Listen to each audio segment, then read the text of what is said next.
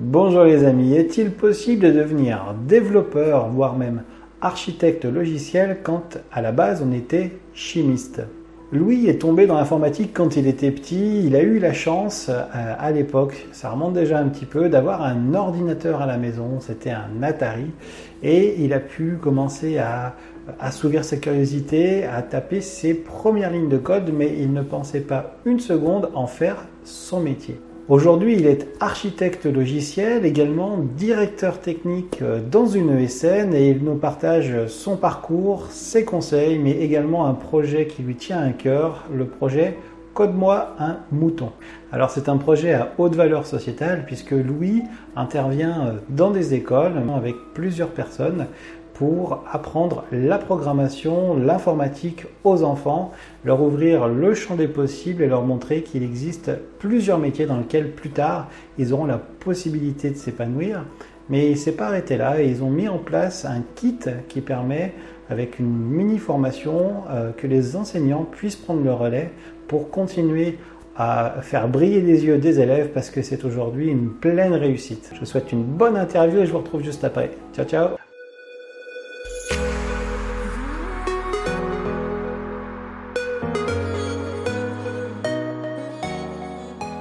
Bonjour Louis, je suis vraiment content de te recevoir. Je te remercie d'avoir accepté euh, mon invitation. Salut Nicolas, c'est avec plaisir euh, qu'on a cette discussion. Euh, il y a toujours un petit temps de latence, c'est ah rigolo, mais je ne le couperai pas, moi je trouve ça bien. D'accord. je suis vraiment content d'accueillir Louis aujourd'hui parce que Louis, je l'ai croisé dans une ancienne société, un grand groupe. Il était du côté de Lyon, moi du côté plutôt de Grenoble. Et euh, c'est quelqu'un avec qui j'ai eu beaucoup plaisir à, échanger, notamment sur des parties techniques. Il était plus sur la partie un petit peu Java, j'étais plus sur la partie un petit peu Microsoft. Et, euh, et du coup, eh bien, Louis, il a un, parcours assez, euh, assez riche. Et d'ailleurs, Louis, est-ce que tu pourrais en quelques mots nous dire comment tu es venu à l'informatique et ensuite quel cursus tu as suivi? Et puis, je pense qu'on va tourner un petit peu autour euh, des métiers euh, d'architecte et puis euh, de ton quotidien, ce que tu fais notamment dans les parties un petit peu plus orientées vers les enfants. C'est quelque chose qui peut être vraiment très intéressant. Ok, bah voilà. Même pas une question, on va faire pareil. Ça fait beaucoup de choses. alors, comment je suis venu à l'informatique? Bah, En fait, par passion, très tôt, très jeune, j'étais déjà féru de ça. Alors maintenant, je suis plus tout jeune. Et c'était il y a un certain temps déjà, mais j'ai commencé effectivement à coder sur mon premier ordinateur qui était un Atari à l'époque. Je me rappelle où il n'y avait pas grand chose, où tu démarrais le truc et puis bah fallait se débrouiller avec et faire tout avec. Donc j'ai tout de suite été passionné, accroché là-dedans et passé beaucoup de temps, trop pour mes parents là-dessus.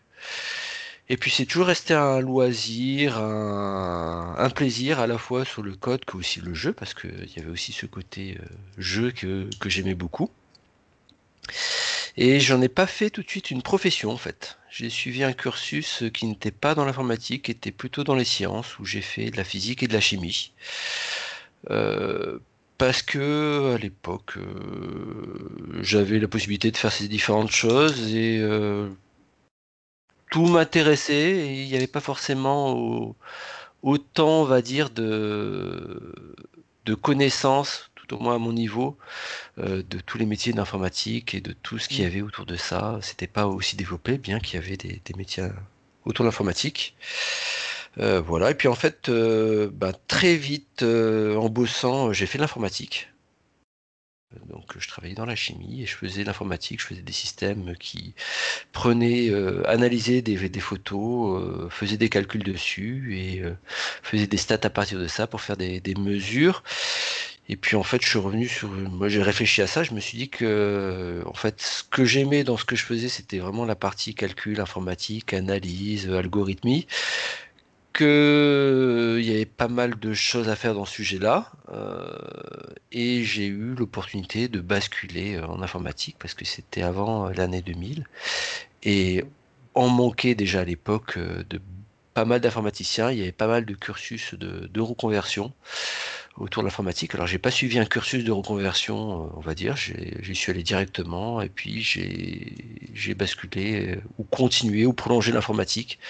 D'abord par le biais de la formation où j'étais formateur et puis après par le en mettant le pied un peu plus à fond, un peu plus professionnellement dans le développement, où euh, j'ai fait du développement, et puis après j'ai évolué euh, toujours autour du développement, en faisant différentes choses.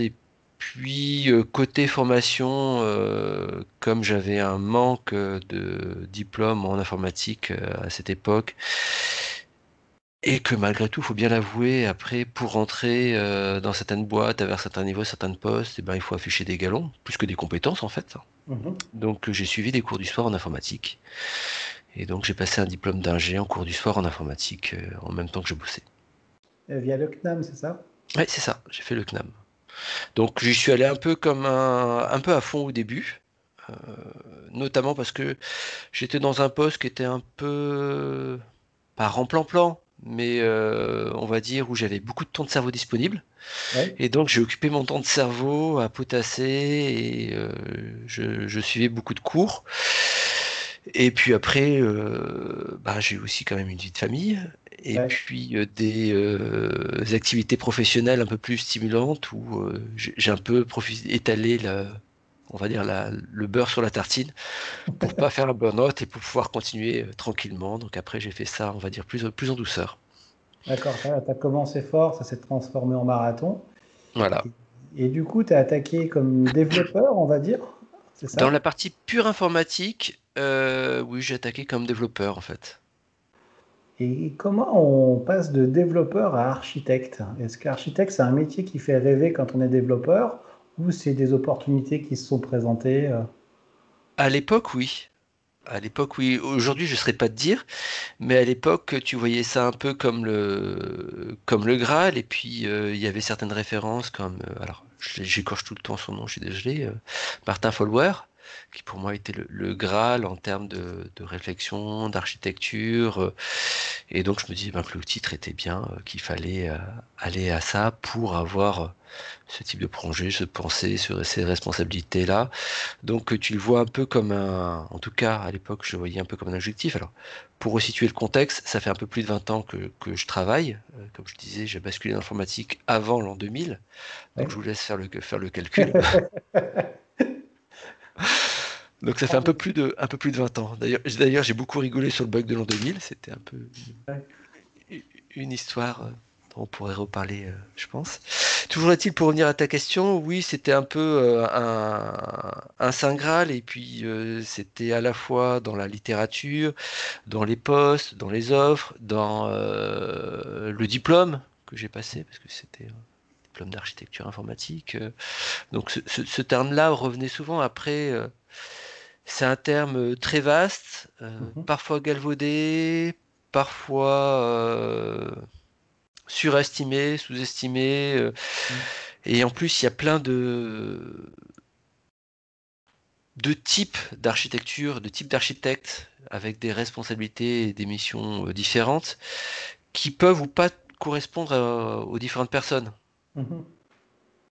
Donc euh, oui, à un moment donné, comme ça, je cherchais à, avoir la position où en tant qu'architecte, à un certain moment, c'était toi qui poser la réflexion du choix des solutions technologiques, euh, de la façon dont ça devait être implémenté, euh, de comment ça allait cohabiter avec l'ensemble du système, c'est des choses qui ont quand même pas mal évolué aujourd'hui mhm. et euh, on reconnaît que la personne qui fait le dev a aussi des capacités et bien heureusement à, à avoir des choix qui sont cohérents et d'autant plus que c'est lui qui va les implémenter derrière et qui va les maintenir.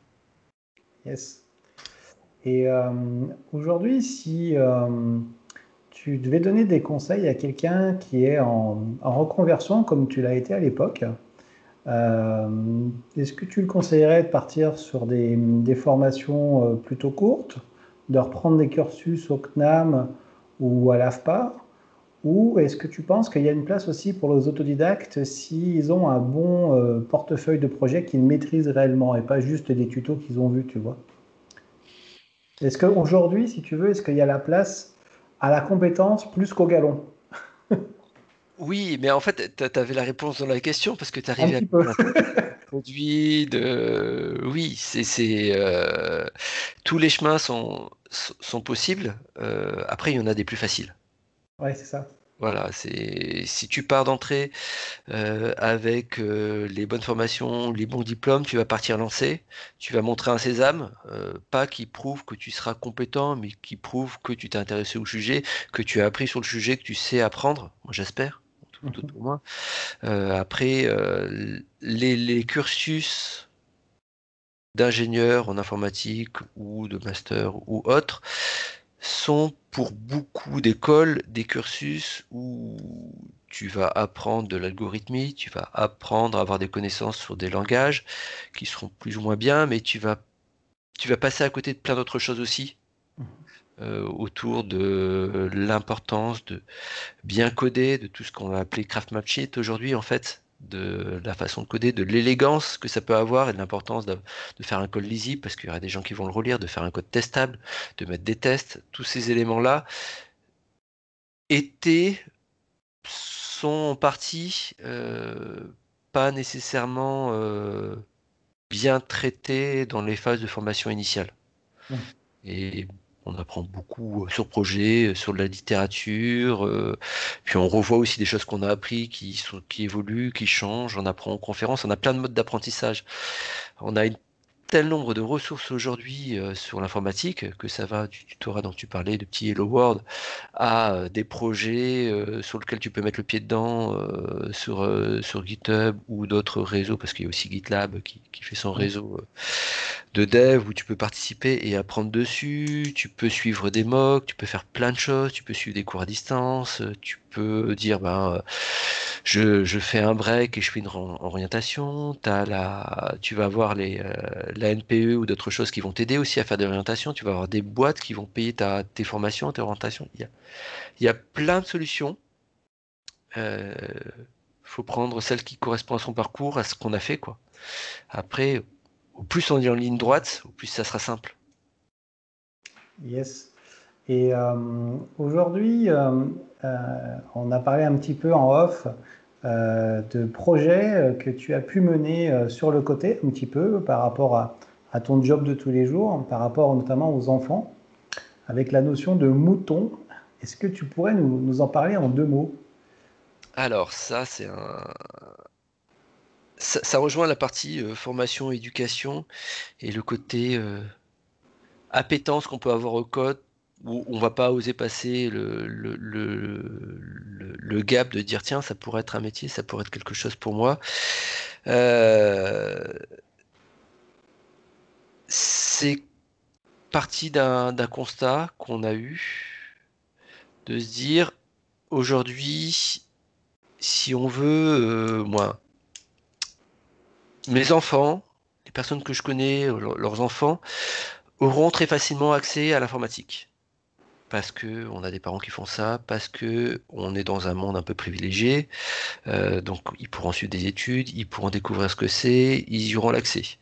Euh, s'ils sortent un peu de ce milieu, si c'est des filles, ça sera plus dur pour eux, ça sera pas forcément naturel. Naturel entre guillemets euh, parce qu'ils n'auront pas ce stéréotype là en fait. Ils auront un stéréotype qui dit ben, l'informaticien c'est un homme blanc de plus de tant de trucs qui a fait des études etc etc Or, euh, ben, l'informatique, c'est de la simple logique. Tout le monde fait preuve de logique. Après, il y a des disciplines, il y a des choses à apprendre. Mhm. Mais au final, un langage informatique, il est composé de peu, mots, de peu de mots. pardon. Il est beaucoup plus simple que la langue qu'on parle tous les jours, que le français, que l'anglais, que l'italien, que l'espagnol, que toutes les langues que tu peux imaginer. Euh, et après, il suit une certaine logique. Donc, on a tous les capacités à le faire. On n'a pas forcément l'appétence, on n'a pas forcément l'envie, mais mhm il n'y a aucune, euh, aucune barrière réelle, on va dire sensée plutôt, parce qu'il y a des barrières réelles, aucune barrière sensée qui fait qu'on ne pourrait pas faire de l'informatique. Et donc il y a des biais qui font qu'aujourd'hui, ben, les informaticiens en France sont des hommes blancs en majorité. Et ces biais-là, si on réfléchit, si on remonte, ben, on va dire, ok, ben, si on prend le, cursus normal qui, qui fait qu'on a des informaticiens qui arrivent sur le marché, ça va être les universités, ça va être les écoles. Quelles sont les parts, euh, quelles sont les diversités qu'on va retrouver dans ces, euh, universités, dans ces écoles? Là, on voit que c'est biaisé. Si on redescend un peu encore, euh, bah, déjà au lycée, on voit qu'il y a déjà beaucoup plus d'hommes qui font des sciences que de femmes qui font des sciences. Donc c'est biaisé aussi. Si on continue de descendre, en fait, on, arrive jusqu'au niveau de la maternelle où il y a une égalité, où les gens, euh, les garçons, les filles se parlent, se regardent normalement, sans a priori, et puis on commence à avoir des biais qui apparaissent dès, la primaire, en quelque sorte, des gens qui se disent tiens, c'est pas pour moi. Et partant de ce constat-là, on s'est dit, ben, on n'a pas, on n'est pas magicien, mais peut-être qu'on peut faire des choses pour les générations futures, des mhm. choses que j'ai pu faire pour mes enfants, euh, en leur montrant que c'était possible, quelle que soit leur, origine. Euh, ben, on peut le faire pour d'autres personnes pour qui c'est pas forcément accessible, et peut-être qu'on peut aller montrer à des enfants de primaire que euh, ben, l'informatique, tout le monde peut en faire, que c'est ludique, que c'est accessible, et qu'il y a plein de métiers autour de ça. Alors, cette réflexion-là, euh, on l'a eue, mais d'autres l'ont portée avant nous. Mmh. Quand on dit on, c'est en fait c'est une discussion qu'on avait avec des personnes dans la société avec qui je travaillais sur les projets qu'on aimerait mener l'année prochaine. Donc c'était il, y a quelques années déjà. Euh, quand je dis d'autres personnes euh, qui l'ont eu, euh, tu as le Devox for Kids, tu as le Mixtin et tu as d'autres organisations qui font ça et qui font des trucs super bien et qu'il faut mettre en avant et il faut pas hésiter à les aider à participer. c'est concret et vous en tirez beaucoup de plaisir à faire ça. Maintenant, revenons sur, ce qu'on a fait. Donc, on a eu ce constat-là et on s'est dit, ben voilà, est-ce qu'on peut contacter des écoles primaires pour aller leur proposer d'intervenir dans les écoles? Et c'est ce qu'on a fait. Donc, j'ai demandé euh, à, mon boss euh, si on pouvait faire ça. J'ai préparé tout un truc, un argumentaire, tout ça. Je pense que j'ai dû lui expliquer 30 secondes et pour lui, c'était OK, quoi. C'était bon.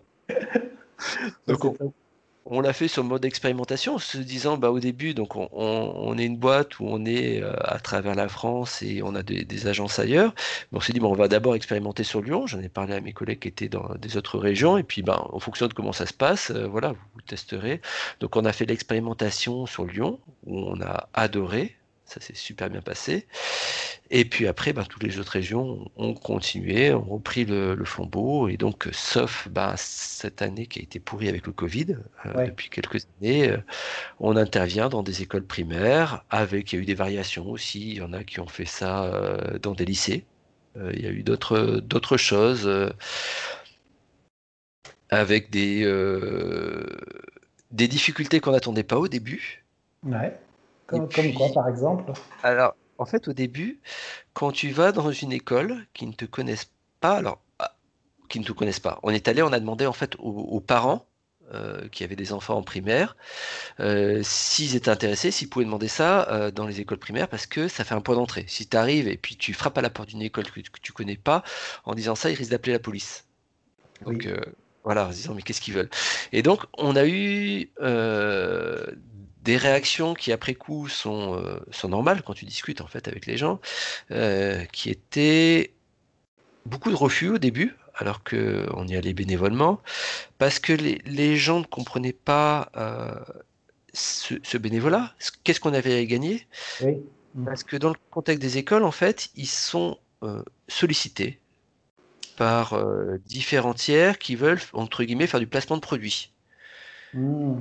Et donc, par exemple, on donc c'est après que qu'on a fait nos interventions, qu'on a expliqué le pourquoi, qu'on a expliqué notre motivation, qu'on a expliqué la démarche, euh, qu'on a eu euh, un exemple qui nous a été cité euh, d'une, alors je pense que je peux pas le, dire directement, mais voilà, d'une boîte qui a fait du placement de produits et après toute la semaine, les, les enfants ils voulaient manger de ce produit-là tous les jours, matin, midi et soir. D'accord, compris.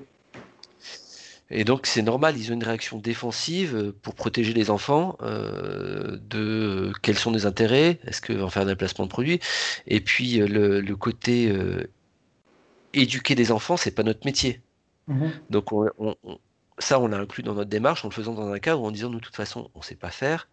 Euh, on veut le faire avec euh, un professeur des écoles qui soit là pour s'assurer que ce qu'on fait est cohérent, pour s'assurer qu'il n'y a pas de maltraitance d'enfants, pour s'assurer que la, classe puisse participer correctement, et puis avec un autre objectif de, de se dire, bah, cette personne-là sera formée, et derrière pourra continuer sans nous.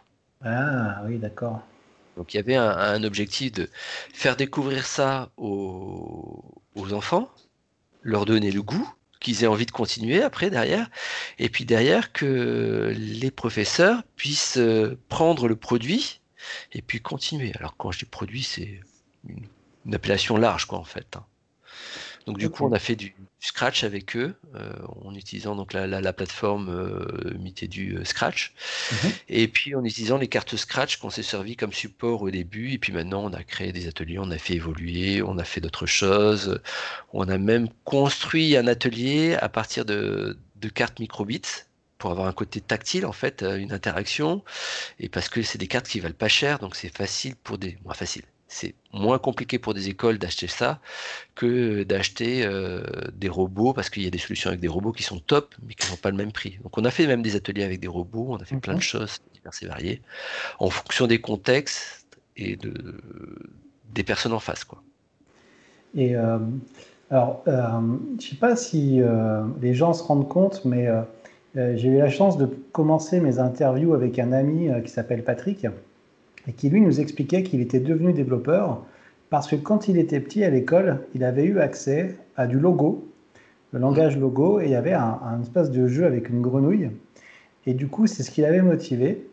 Et euh, d'ailleurs, il, est passé dans la même société que, la nôtre, il a évolué également. Et euh, est-ce que toi, après quelques années, euh, tu as pu avoir des retours ou des contacts de jeunes qui finalement ont, ont choisi une orientation qui n'aurait pas été celle initial sans savoir justement ce qu'il y a derrière euh, un petit peu le, côté créatif, euh, l'envie de faire ensemble, le, côté sympa du code, quoi. Alors non, parce que ça fait euh, pas très longtemps qu'on fait ça encore. Donc si tu fais ça à des enfants de primaire, de CM1, c'est euh, du, très très très long terme euh, en termes de, de, dans de vocation. mais oui, tu as raison, primaire. Euh, non, c'est encore un peu tôt. Par contre, on a eu des, des, des retours des, de certains instituteurs. Ah non, on n'était pas au contact avec les parents qui, qui nous ont dit qu'ils ont adoré. On a eu des, des élèves qui nous ont fait plein de petites cartes pour nous remercier. Oh, c'était, c'était trop mignon. Et puis des, des, euh, des enfants qui, qui, ont dit ah, l'année prochaine, est-ce qu'on pourra la voir? Un autre enfant euh, qui était super triste parce qu'il était malade au moment où on avait fait la, la première session, qui se dit Ah non, je voudrais, je voudrais refaire. Donc on a, eu, on a eu ce genre de retour. après, sur l'impact sur long terme, on ne sait pas. Par mmh. contre, nous, on a mesuré un impact sur nous, c'est que ça nous a fait un bien fou. Oui, c'est déjà bien ça nous a fait un bien fou, quoi. Ça fait un truc. Ça, ça donne du sens des fois à ce que tu fais. Tu dis que je, je fais quelque chose qui, qui a créé de l'intérêt, qui a fait vibrer, qui a fait euh, que certaines personnes se dit ah ouais mais c'est super facile, c'est génial, je peux faire ou, des fois des, des choses très marrantes sur des, des, questions qu'ils avaient sur et est-ce qu'on peut faire ça et comment on fait ça? Et ben bien sûr, ben vas-y, fais-le. comment tu le ferais toi? Et d'un seul coup, il y avait les yeux qui se mettaient à briller. Euh, c'était génial. C'est pour ça, j'inciterai tout le monde à dire mais faites-le, accaparez-vous du de, de, genre d'idées, de genre d'initiatives. Si vous savez pas comment, euh, ben, vous avez le, le, Devox for Kids, vous avez le Mixtin que vous pouvez contacter, et puis j'imagine que selon les régions où vous êtes, il y a plein d'autres assos. Euh, on a mis sur, euh, sur GitHub le, toute la démarche qu'on avait avec un certain nombre d'ateliers qu'on a fait. Alors on n'a pas tous les ateliers parce qu'on ne pense pas toujours à le mettre à jour, mais avec aussi les, lettres types qu'on avait fait pour contacter les euh, directeurs des écoles, pour ah, expliquer la démarche, pour avoir une espèce de kit. En fait, on s'est servi de ce kit-là qu'on a passé aux autres agences pour que eux derrière ils puissent contacter les écoles. Donc on a fait un kit de démarrage. Euh, donc vous pouvez le retrouver si vous recherchez sur GitHub code moi un mouton. Euh, ça doit être dans la partie open source de Zenica. Je mettrai les liens juste en dessous de la vidéo ou dans, sur l'article, etc. D'accord, je, te, ferai suivre les liens. Donc, tout le monde peut le prendre, peut faire des, des PR dessus s'il y a des évolutions, peut faire des retours. D'ailleurs, il y a, il y a le Oktoberfest qui commence demain. Donc c'est l'occasion aussi de faire des, des PR dessus, de, faire évoluer le, truc. Donc le, kit est disponible, tout le monde peut le prendre. Par contre, j'ai perdu le fil de mes pensées, je sais plus où j'en étais. non, non, c'est pas grave. Euh, euh, ce qu'on peut faire, euh, c'est résumer en disant que finalement, tu as grandi en même temps que les enfants que tu voulais faire grandir. C'est un mm. petit peu ça aussi. Ah bah c'est clair, c'est clair. Et j'ai donné des choses que j'ai pu avoir la chance de, recevoir parce que j'ai eu accès. Moi, j'ai voilà, j'ai pas eu de difficulté pour suivre des études. Après, j'ai pu suivre des cours du CNAM en bossant, mais parce que j'étais aidé à côté. voilà. Euh, je me considère un peu comme privilégié. Le fait de pouvoir le faire dans d'autres écoles, euh, ben, c'est une façon de, participer, d'avoir un impact sociétal. Alors, grosse frustration l'année dernière avec le Covid, euh, on n'a pas pu faire ce qu'on avait prévu, d'autant que Jusqu'à présent, on rentrait dans des écoles où on avait des parents, donc des parents qui bossent, qui sont ingénieurs, voilà, qui sont des cadres sub, quoi, en général, donc qui sont pas dans des endroits les, plus difficiles. Là, on était en contact, on est toujours d'ailleurs en contact avec des personnes de l'éducation à, Villeurbanne, que je remercie, qui sont super bien, et qui nous ont permis euh, d'adresser une école en zone d'éducation prioritaire, ce qui était pour nous mmh. une une envie très forte de se dire ben oui mais en fait on peut travailler dans des milieux qui sont euh, qui ont déjà un certain nombre d'avantages mais euh, si on va au bout c'est plutôt euh, des zones d'éducation prioritaire qu'il faut qu'on vise. Hmm. et je suis certain en fait qu'on s'apercevra que le niveau d'attention et d'implication il sera identique en fait peu importe l'enfant. exactement. C'est pas du moment qu'on montre des choses qui sont ludiques qui sont marrantes tous les enfants ils accrochent quoi bah Après, il faut que la classe, il faut être bien accompagné, il faut avoir des professeurs qui sont motivés à côté. Si les professeurs des écoles ne sont pas motivés, ce qui est rare, mais ça peut arriver pour différentes raisons, euh, parce qu'un contexte particulier, parce que je, ne sais quoi, euh, l'expérience sera forcément moins prenante. Mmh il faut des gens qui soient motivés, qui soient impliqués, mais euh, il y a plein de personnes là-dedans qui sont super motivées. On a fait des super rencontres avec les, les professeurs. Alors, ok pour cette partie-là, on va, on va passer sur un, autre aspect. J'aimerais avoir ton avis. Euh, alors, c'est une question euh, qui est, euh, qui est peut-être franco-française, hein, je ne sais pas. J'en parlais il n'y a pas longtemps avec une autre personne où il y a un schéma qui se dégage, en tout cas un, a priori, peut-être qu'il y a eu comme avec les enfants, qui est de dire en France, quand on veut évoluer, eh bien, il y a des, en informatique, il y a des ESN, et puis dans ces ESN, il y a les filières techniques et les filières euh, euh, gestion de projet. Euh, et finalement, si on veut évoluer, eh bien, c'est on fait développeur, après on fait chef de projet. Et il y a une sorte d'inconscient comme ça qui s'entretient, une forme d'autarcie qui sclérose un peu les pensées, à mon avis. Toi, c'est un petit peu la preuve vivante que euh, on peut aussi euh, avancer dans la filière purement technique. Et euh, j'ai eu l'occasion d'assister à, un événement, notamment dans la société dans laquelle tu es actuellement, et j'ai vu également d'autres profils très très très bons techniquement. Et il y avait une émulsion. les bureaux étaient juste magnifiques. on avait juste envie d'y rester. Et euh, est-ce que euh, si quelqu'un te demande quelle est la voie pour réussir finalement, pour monter, pour avoir des postes de plus en plus intéressants, quel conseil tu lui donnerais par rapport à la filière technique? Alors, tu as, plein de sujets. Effectivement, il y a, y a un modèle assez français, effectivement, qu'on retrouve dans beaucoup de sociétés, qui, j'ai l'impression, a tendance à évoluer, qui est que si passé tel âge, on n'est pas chef de projet, on a raté sa carrière on a raté sa vie presque. qui heureusement n'est pas de, partout parce que euh, on n'est pas obligé d'évoluer vers la gestion de projet. Alors après, il y a plein de gens qui font ça très bien et voilà. C'est tant mieux pour eux. Hein. C'est pas où on peut euh, rester, je dis rester, parce que souvent quand on commence dans l'informatique, on commence par les parties technologiques, pas toujours, mais bien souvent c'est ça. On peut rester dans la partie technologique et grandir dans la partie technologique. Après, les, notions d'évoluer, attention, il ne faut pas chercher non plus une espèce de pyramide euh, d'évolution, un truc à une fusée avec 15 étages. Euh, ça, c'est des modèles, on va dire, où forcément ça se resserre et euh, le côté purement technique, il, va faire comme ça. À un moment donné, il va te, il va te rattraper et tu vas devoir faire des choses pour lesquelles tu peux être bon ou pas, que tu peux aimer ou pas, mais qui seront plus dans la technologie. Mm. Donc si ton kiff c'est la techno, euh, c'est pas dans ces modèles-là que tu peux te, retrouver.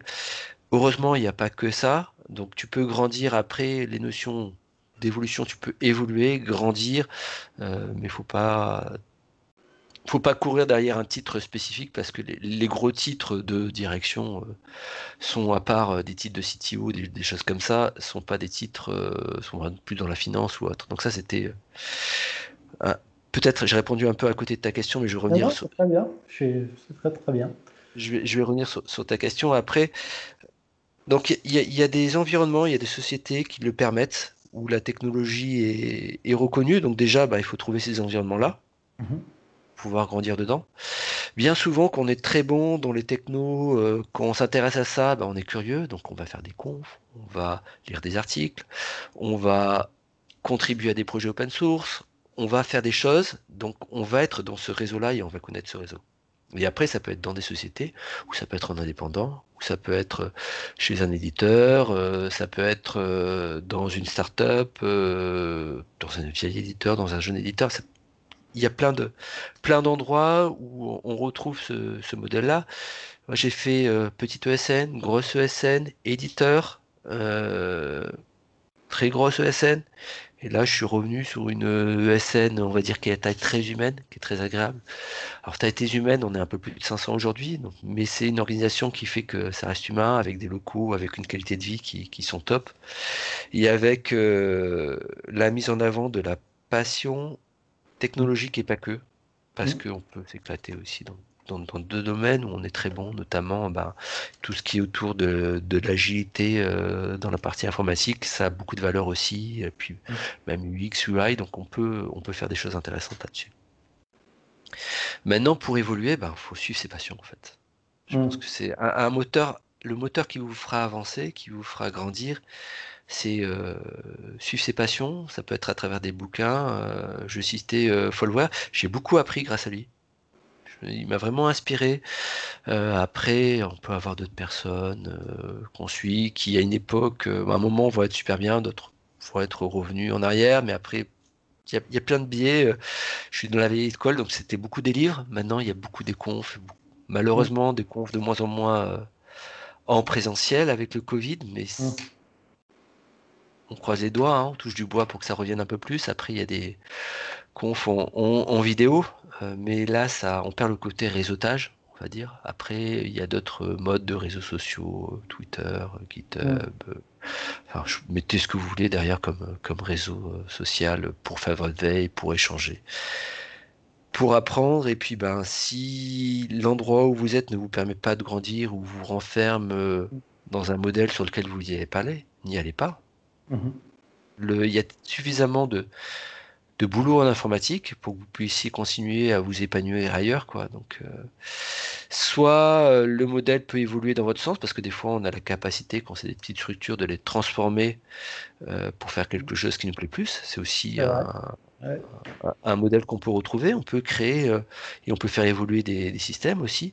Soit euh, le système est trop gros ou demande trop d'énergie, on n'a pas la patience, on n'a pas l'envie. Et puis si ça demande beaucoup d'énergie, on va pas le faire, on va le faire aussi euh, peut-être pour des personnes pour dans quelques années. Donc peut-être égoïstement, on n'a pas envie de faire ça, quoi. On a envie aussi de faire bouger les choses plus rapidement, plus facilement. Mmh Donc à ce moment-là, on va essayer aussi de, on va voir ailleurs, quoi. Mmh. Et euh, j'ai, euh, dans les gens qui me suivent, il y a une, question souvent qui revient parce que euh, ils veulent rentrer dans ce monde-là, ils, ils, cherchent des formations et ils voient souvent la partie front, développeur, développeur web, développeur front, de temps en temps full stack. toi aujourd'hui, si tu devais dégager actuellement des tendances, tu dirais que les opportunités euh, ou le temps ou les orientations techniques pour demain sont plus à prendre dans la data, dans le cloud ou uniquement dans le front Alors, ça va dépendre du lieu aussi. Parce qu'il y, a, il y a des lieux où il y a plus de typologie de projet. Et même si on fait beaucoup de travail en remote, ça, joue quand même. Mm. Euh, les projets data sont plus particulièrement en France concentrés sur Paris. Ça ne veut pas dire qu'il n'y en a pas ailleurs, mm-hmm. mais il y a une masse de projets data sur Paris qui est quand même significative par rapport au reste. Euh, par contre, toutes les typologies de projets se retrouvent de partout, euh, globalement, dans, toutes les, grosses villes, euh, si on a besoin de travailler en, présence. Et quand on commence, bien souvent, ben, c'est plus une question de la confiance ne sera pas accordée tout de suite, on n'aura pas forcément, on va dire, les, galons, les preuves, l'expérience pour dire bah, je suis tout à fait capable de travailler en distance, en autonomie, mmh bien qu'on puisse être tout à il n'y a pas d'âge pour euh, travailler à distance. Hein. J'ai commencé à travailler à distance euh, en 2001. Mmh. J'ai fait du remote en 2001, j'en ai fait pendant deux ans, et puis après, je suis revenu sur des trucs plus traditionnels. Donc, et j'étais euh, quand même plutôt jeune et plutôt débutant à cette époque. Quoi qu'il en soit, pour revenir à ta question, donc le côté data aujourd'hui de mon ressenti, je ne parle pour moi et ça n'engage que moi j'ai l'impression qu'il y a beaucoup plus de projets sur Paris. Donc ça pourrait être un premier frein. Après, euh, sur les autres, en termes de marché, il y en a pour moi de partout. Mm. Donc c'est pas un frein. Maintenant, ça, c'est les, freins, mais les freins, c'est pas eux qui vous guident. Ce qui te guide, c'est ton envie. Donc, le frein va peut-être complexifier, mais tu peux trouver des leviers pour le faire bouger ton frein, pour le faire sauter pour l'enlever. Donc ça doit pas être, ça, doit être connu, considéré pour se dire bah, comment je vais traiter ça, traiter ce sujet-là. Mais euh, c'est pas lui qui doit te, guider. Le, guide que tu dois avoir, c'est euh, qu'est-ce qui t'intéresse pour commencer?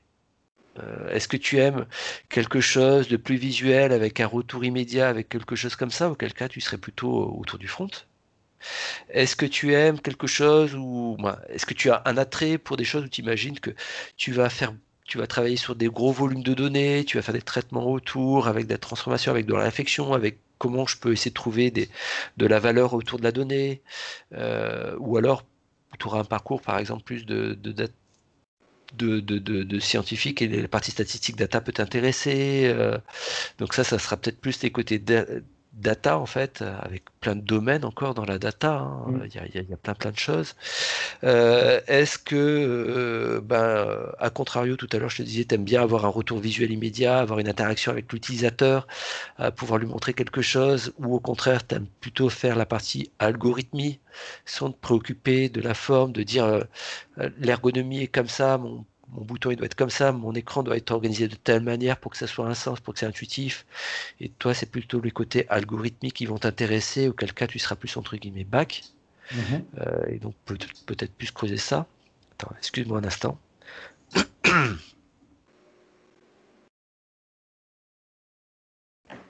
Est-ce que tu vas plus t'intéresser à toutes les parties infrastructure, automatisation d'infrastructure, auquel cas bah, tu seras plutôt euh, côté cloud, DevOps, euh, Ops. Euh, le terme DevOps étant un terme un peu trop, on va dire, utilisé à tort. C'est plutôt une posture qu'un rôle, qu'une mmh. fonction. Quoi. Donc c'est des, des, critères qu'il faut avoir en, en ligne de vue pour commencer, pour une orientation. Après, euh, tu peux commencer sur un sujet et basculer sur un autre, picorer. Euh, voilà. Quand tu commences, le côté full stack, je crois pas trop, à moins d'être très bon, parce que ça fait quand même beaucoup de choses pour commencer, pour être efficace. Donc mm. peut-être tu peux y arriver, mais ça fait une panoplie de choses euh, plus larges et tu as le risque d'avoir plein de choses que tu maîtrises pas versus mm. moins de choses que tu maîtrises mieux. Donc mm. ça peut être une difficulté. Donc ça, c'est de l'orientation, et puis après, c'est les contextes, les rencontres que tu vas faire. Mhm. Euh, est-ce que tu vas rencontrer euh, quelqu'un qui va plus t'inspirer dans tel domaine? Est-ce que tu vas tomber sur un projet qui va plus te tenter où tu seras tel domaine? Est-ce que le projet te permettra de faire euh, ça et puis après demain de faire autre chose? Il y a beaucoup d'opportunités en fait. Il faut être à l'écoute des opportunités et prêt à évoluer. par contre, moi j'ai un conseil, c'est quand vous faites de l'informatique, vous commenciez ou que vous ayez 20 ans, soyez prêt à apprendre et évoluer parce qu'on apprend et on évolue tout le temps. Donc c'est vraiment ça qui est important, quoi. Et après, oui, vous pourrez pas tout connaître, tout maîtriser, donc vous aurez des spécialisations, on va dire. Mmh ces spécialisations, elles vont bouger. Puis à un moment donné, euh, tiens, vous étiez plus sur le bac, la partie data vous intéresse parce que vous avez envie euh, de faire euh, de l'AI et plus spécifiquement du machine learning, par exemple. Et eh bien, vous allez vous commencer à vous intéresser à ça par un biais, par des librairies, par TensorFlow, par je ne sais pas quoi. Et puis, bah, vous allez peut-être mettre un pied du coup dans le cloud parce que vous n'avez pas envie de monter une infrastructure monstrueuse là-dessus et puis avoir testé des trucs avec des jeux de data.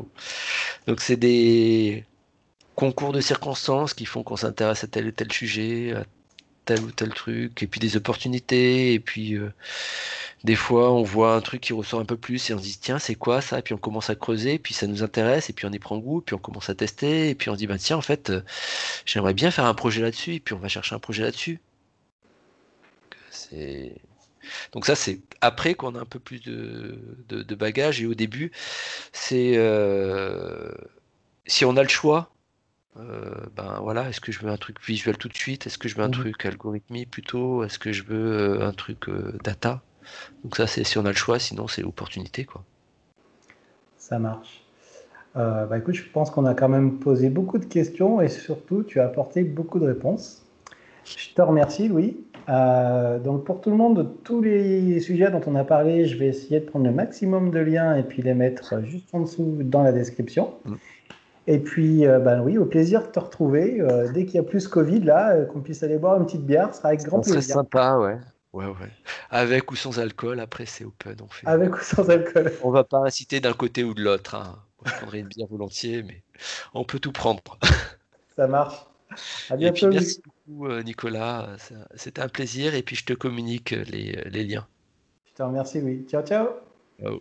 Et voilà, merci Louis. C'est fini pour cette interview. Les mots à retenir, c'est faites-vous plaisir, formez-vous, sachez vous entourer des personnes qui vous feront grandir, qui vous feront progresser.